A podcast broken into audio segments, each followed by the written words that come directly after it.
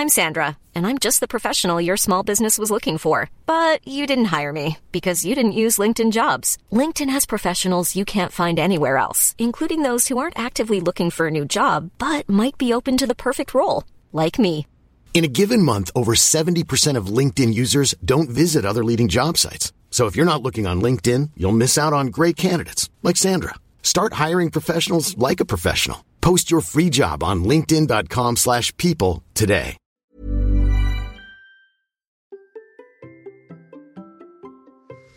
La sieste est-elle vraiment utile et permet-elle vraiment de récupérer d'une nuit trop courte? Le sommeil est un sujet central et mis à mal par notre mode de vie. J'ai longtemps vécu en dette de sommeil et j'ai donc souvent cherché des parades. Cachés qui contiennent de la caféine, boire du café justement, du maté, la sieste et même faire une sieste caféinée ou aussi appelée power nap. Pour autant, est-ce que ça fonctionne? Que dit la science sur la sieste? Oui, oui, la science a étudié la sieste. Et que faire? Et puis, vous allez découvrir à la fin une anecdote plutôt amusante. Allez, c'est parti Bonjour, bonjour mes champions et mes champions, c'est Bertrand, j'espère que vous avez la forme, la patate, l'énergie, que tout va bien pour vous. Bienvenue dans cet instant Samy. Chaque lundi, je vous aide à être en forme, à réussir vos défis quotidiens en vous aidant de méthode Samy. Sommeil, alimentation, mouvement et idées pour le mental et les habitudes. Et justement, je vais vous aider à vous transformer physiquement, mentalement, vous sentir en forme, plein d'énergie, confiant hein, pour réussir vos défis personnels, pour devenir champion, champion du monde de votre monde, mais aussi pour bien vieillir, pour devenir des vieillards et des vieillards galopants. Alors, aujourd'hui, l'épisode du lundi, vous savez, c'est toujours un épisode court qui est centré sur un seul point que vous pouvez appliquer directement tout le reste de la semaine. Et je dois le dire, euh, comme euh, bah, vous savez, le S de Sam, Samy, c'est le sommeil, bah, je me suis attaqué un petit peu au sommeil et notamment à la sieste. Alors, avant, je dois vous raconter une petite histoire, ou plutôt vous remémorer peut-être une situation que vous avez déjà peut-être connue, celle qui peut vous arriver quand vous conduisez en voiture, que ça fait un bout de temps que vous roulez, vous vous sentez fatigué. Ça peut arriver, euh, moi je sais par exemple sur des départs en vacances, on est parti tard, après une semaine un peu fatigante, après une journée de travail, on part tard, et puis là sur euh, euh, l'autoroute, ça commence à être difficile, au point même des fois que j'ai dû m'arrêter, carrément m'arrêter, parce que j'étais trop fatigué. Et vous le savez dans ces cas-là, vos yeux se ferment. Alors on s'endort pas totalement, hein. il est même très rare de s'endormir totalement dans ces situations-là, mais en fait c'est des cas où nos paupières se ferment partiellement ou totalement quelques secondes. Le problème c'est que euh, une ou deux secondes, quand on roule à 100 km heure ou 130 km heure, eh ben euh, ça fait beaucoup beaucoup de chemin, surtout si vous êtes dans un virage. C'est pour ça qu'il y a beaucoup d'accidents qui viennent de ça. Et les chercheurs appellent ces temps de manque d'attention le micro-sommeil. Et en fait, c'est un micro-sommeil, c'est pas juste on ferme les yeux, c'est que tout d'un coup, tout se coupe. On se demande même où on peut être. Et en fait, c'est la conséquence d'un manque de sommeil chronique, généralement moins de 7 heures de sommeil, en fait. Voilà, à peu près. Alors, je vous laisse imaginer les conséquences. Voilà, vous avez bien vu celle de la voiture. Et bien maintenant, imaginez que vous n'êtes pas en voiture, mais que vous êtes un pilote d'un avion. Oui, vous êtes pilote d'avion. Un gros Boeing, un gros Airbus, là, un 747 ou je ne sais pas quel euh, gros Airbus. Donc là, vous faites des vols euh, transatlantiques, euh, plusieurs heures et tout, vous traversez un bon parti de la planète. Et en fait, vous avez 400 passagers derrière vous. Bon, voilà, vous imaginez bien le truc. Et donc, euh, bah, c'est long, hein, ces vols, hein, 5 heures, 6 heures, 7 heures, voire beaucoup plus. Et en fait, bah, forcément, imaginez, hein, vous êtes une journée complète comme ça, et puis de nuit, et puis voilà, tout ça, tous ces trucs-là. Et ben, vous avez euh, aussi le risque d'avoir ce même moment de fatigue.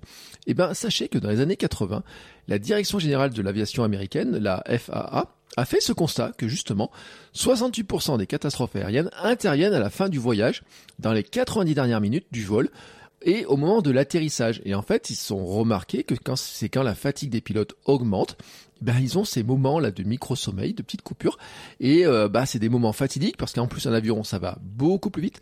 Euh, il y a plein de facteurs à gérer. On peut dire oui, il y a l'autopilote, etc.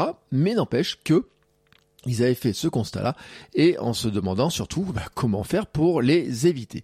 Et donc ils ont posé la question à des chercheurs, des spécialistes dans le sommeil dans les années 80 et 90. Ils ont posé cette question à David euh, Dinges, qui est chercheur et enseignant américain sur le sommeil à l'université de Pennsylvanie, qui est très renommé dans le domaine, et à son collaborateur, le docteur Mark Rosenkind. Et en fait, eux, ils ont fait des hypothèses et des expériences sur comment limiter les risques de fatigue et ce manque d'attention. Donc ils ont fait beaucoup de thèses dans l'aviation, et en fait, ils avaient deux hypothèses. Un, faut-il faire la sieste quand on est fatigué? Eux, deux, deuxième hypothèse, ou la faire plutôt quand, avant que la fatigue arrive. C'est-à-dire que c'était, il y a deux visions des choses en fait. C'est, je suis fatigué, je fais la sieste, ou alors, je prévois un peu les choses et je fais euh, la sieste avant d'être fatigué. Hein. Et alors, pour le vérifier, qu'est-ce qu'ils ont fait? Ils ont fait dormir les pilotes à différents moments et ils ont mesuré l'activité cérébrale, les périodes de sommeil, et leur verdict est sans appel. Les pilotes qui faisaient des siestes avant que la fatigue n'arrive avaient moins de phases de micro-sommeil. Donc, ils ont fait une recommandation qui est d'introduire des micro-siestes assez tôt dans les vols pour que les pilotes sur des trajets longs courriers eh ben, euh, aient moins de micro-coupures, c'est moins de, de petites absences comme ça fatidiques. Et en fait, c'est devenu une règle. C'est-à-dire que c'était une recommandation qui est devenue une règle et qui était appliquée par euh, la plupart des compagnies aériennes. Et la FAA a décidé d'appeler ça la power nap ou sieste énergisante. Alors, ce terme, je vous raconterai l'anecdote à la fin, vous allez comprendre qu'il y a un truc très drôle là-dessus. Mais ce terme de power nap, vous l'avez déjà entendu dans le podcast, et en fait, elle s'est répandue chez euh, les cadres, chez les entrepreneurs qui se sont dit qu'ils pouvaient reprendre ce concept pour retrouver leur perspicacité, leur, euh, leur, leur état d'esprit, leur énergie. Voilà, que tout ça, c'était bien, quoi. Que ce qui marche pour un pilote d'avion pouvait aussi très bien marcher pour eux. Et ils ont ajouté un petit détail, c'est que ils se sont dit que ça leur permettrait aussi de se passer de sommeil nuit après nuit. Voilà donc un petit peu leur idée. Ils ont dit bah on va reprendre cette idée là des siestes des pilotes d'avion et euh, bah ça va nous permettre d'être en pleine forme, d'avoir euh, toute notre énergie, de pas avoir de moments où on pique du nez, etc. De pouvoir faire les réunions, de travailler tant qu'on veut et de compenser notre manque de sommeil, de moins dormir la nuit. Et en fait, ils se sont dit que c'était encore plus efficace s'ils combinaient ça avec du café. Et c'est comme ça qu'est née la power nap ou sieste caféinée que l'on trouve maintenant partout, que moi j'ai testé aussi, et dont le concept est très simple, c'est on boit un café, on dort immédiatement une vingtaine de minutes avant que la caféine ne fasse son effet, parce que la caféine fait effet au bout d'une trentaine de minutes. Et donc, quand on se réveille, on a les bénéfices de s'être reposé et on profite du bonus de la caféine parce que finalement, la caféine, elle a ce sentiment, elle a cette, donne cette sensation de boost. Alors maintenant, bien sûr, la question c'est est-ce efficace? Est-ce efficace? Alors déjà, vous avez eu un premier élément de réponse. Si vous avez bien écouté tous les anciens épisodes de Sam et de Kilomètre 42, j'en ai souvent parlé, vous savez que la caféine, elle a un effet trompeur en fait. La caféine, elle ne donne pas de l'énergie. En fait, elle enlève la sensation de fatigue. En fait, elle, vient truquer la jauge de fatigue. Donc là, ça se passe dans les hormones, les récepteurs, les neurorécepteurs, etc. Là, je vous laisse, il y a un épisode sur le sujet. Mais faut se dire tout simplement que en fait, euh, elle vient bloquer hein, la réception de l'information et donc pendant quelque temps, c'est comme si en fait on se bouchait les oreilles. C'est-à-dire que il y a euh, la fatigue là qui hurle très fort euh, partout autour de nous et nous on se bouche les oreilles et hop, grâce à la caféine, hop, la caféine nous bouche les oreilles. On dit bah non, je suis pas fatigué, je n'entends pas la fatigue qui me dit que je dois me reposer. C'est le concept en fait de la caféine. Pourquoi elle donne cet effet boost en fait? Autrement dit, le problème hein, que joue que qu'a la caféine, c'est qu'en fait, elle n'enlève pas la fatigue. Donc, elle enlève la sensation temporairement de fatigue. Et donc, dans leurs études, ils se sont rendus compte qu'en fait, ça permet de renforcer la concentration jusqu'à un certain point. Alors oui, on peut dire que d'une certaine manière, la sieste, caféinée ou pas, a un effet intéressant que la sieste caféinée a encore un effet peut-être plus intéressant. C'est pour ça que vous la trouverez dans de nombreuses recommandations, dans de nombreux livres, euh, de, notamment euh, sur la forme, etc. Mais, mais, mais, Dinges et les spécialistes du sommeil sont quand même allés un petit peu plus loin pour voir un petit peu ce qui se passait vraiment et euh, comment il fallait observer un peu les données. Et en fait, leur conclusion à tous, mais tous, tous, tous, c'est que la sieste caféinée, ou pas, d'ailleurs, qu'elle soit caféinée ou pas, la sieste ne remplace pas un sommeil suffisant. En fait, le problème de la sieste, c'est que si on n'a pas de sommeil suffisamment important, eh ben, elle ne va pas permettre de préserver plus les fonctions complexes du cerveau qui agissent sur l'apprentissage, la mémoire, la stabilité émotionnelle, le raisonnement complexe ou la prise de décision. Et ça ne remplace pas non plus les effets bénéfiques du sommeil sur le corps. Donc, la sieste, elle est intéressante, mais ce qui est plus intéressant, c'est de dormir. Et les scientifiques ont même lancé le défi à quiconque le voulait de prouver qu'en fait, on pouvait dormir que 5 ou 6 heures par nuit pendant plusieurs nuits, tout en gardant toutes les capacités et en en subissant très peu de conséquences de ce manque de sommeil. Et jusqu'à maintenant, en fait, ils ont trouvé personne. Enfin, presque personne. Et oui, car il y a des quelques personnes qui peuvent se passer de sommeil et qui, même si on les met dans les conditions pour qu'ils dorment suffisamment, vont se réveiller tôt en ayant peu dormi, en étant en pleine forme et en n'ayant aucune conséquence de ce manque de sommeil. Et en fait, on s'est rendu compte que ces personnes ont un gène appelé DEC2. Et en fait, euh, ce gène, on ne sait pas trop pourquoi, il y a des explications, on cherche des explications, ferait que certaines personnes sont effectivement ce qu'on pourrait appeler des euh, dormeurs plutôt courts, hein, en fait, voilà, euh, qui ont besoin de peu de sommeil et qui n'en subissent pas les conséquences. Attention toutefois, attention toutefois, avant de dire que c'est votre cas, en fait, les chercheurs disent que ces personnes sont tellement rares que le pourcentage de la population qui le possède est quasiment de 0%. Alors, j'ai creusé un peu pour voir un peu à quoi correspondait le 0%. En fait, à l'échelle mondiale, il y a, on est très très proche de 0 parce que c'est à 0, quelque chose. En fait, il y a 4 personnes sur 100 000 qui auraient ce gène. 4 personnes sur 100 000. Alors, si ça vous semble déjà euh, un chiffre un peu pour vous rendre compte, en fait, vous avez plus de chances d'être frappé par la foudre, une chance sur 12 000 d'être frappé par la foudre, que de posséder ce gène. Et voilà.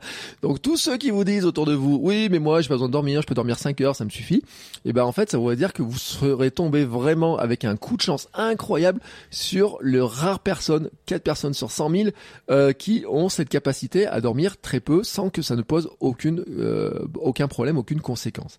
La conclusion de tout ça, oui, la sieste est utile pour retrouver de la lucidité, pour limiter l'inattention, pour retrouver un coup de fouet, pour se sentir mieux après. Mais elle sera surtout efficace ou d'autant plus efficace si vous dormez assez. Je rappelle la recommandation de l'OMS, c'est de 7 heures par nuit. En dessous de 7 heures, les conséquences sur notre cerveau, sur notre euh, santé globale sont, commencent à émerger et ça devient problématique. Et la sieste ne peut pas compenser un manque de sommeil, même en prenant du café. D'ailleurs, j'en ai souvent parlé aussi, dans les zones bleues, vous savez, c'est les régions du monde qui comptent le plus d'habitants centenaires et en forme, les habitants sont adeptes de la sieste. Et on dit, bah oui, bah une preuve de plus que la sieste est super intéressante. Eux, ils sont adeptes de la sieste, d'une durée d'environ 20 minutes et jamais après 15 heures. Hein. C'est les analyses qui ont été faites sur le mode de vie hein, dans ces régions-là. On s'est même rendu compte que quand on leur supprimait la sieste, en général, ils commençaient à se sentir moins bien, même certains à déprimer, mais qu'en fait, ils sont aussi adeptes de bonne nuit. Donc en fait, ils ont compris le principe hein, euh, classique, c'est de faire des bonnes nuits, de rajouter une petite sieste dans la journée, mais que la sieste ne va pas remplacer un mauvais sommeil. Voilà, vous savez à peu près tout, si ce n'est que je peux pas finir cet épisode sans vous parler de la fameuse anecdote, parce que quand même, ça serait dommage que j'oublie ça. Quand l'aviation américaine a commandé ces fameuses études, les chercheurs n'ont pas appelé ça des power naps, en fait. Ils ont cherché des noms, et au début, ils ont voulu appeler ça, enfin, au début, non, en main, un temps, ils ont appelé ça des siestes programmées.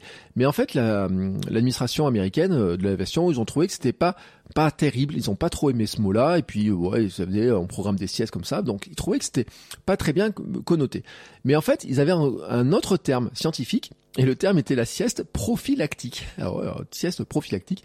Alors ça faisait très bien sur le plan scientifique, sauf qu'en fait, ils avaient un gros problème, et c'est pour ça que ce nom a été refusé, c'est qu'un dispositif prophylactique, et l'autre nom du préservatif. Donc pour éviter toutes les blagues ou tout détournement dans les pilotes d'avion ou je ne sais quoi, ils ont préféré changer de nom, ils ont appelé ça la power nap. Donc tout le monde connaît ça sous le nom de power nap, ce qui évite les mauvaises blagues quand on dit qu'on va faire la sieste. Voilà, vous savez tout maintenant sur la sieste. Je vous laisse donc envisager vous la situation de savoir quelle sieste vous faites, si vous la faites, si vous la faites pas, si vous prenez du café ou pas. Mais surtout, je vous le rappelle, hein, la règle, c'est d'arriver à avoir suffisamment de sommeil. C'est la base de Sam, en fait, hein, tout simplement. Mais avoir suffisamment de sommeil la nuit, oui, la sieste peut venir aider, mais elle ne remplace pas le sommeil. Et c'est vraiment ce qu'il faut retenir de cet épisode. Maintenant, je vous souhaite à tous une très très très belle journée, pleine d'énergie. Et on se retrouve toute la semaine pour de nouveaux épisodes. Ciao ciao mes champions et mes champions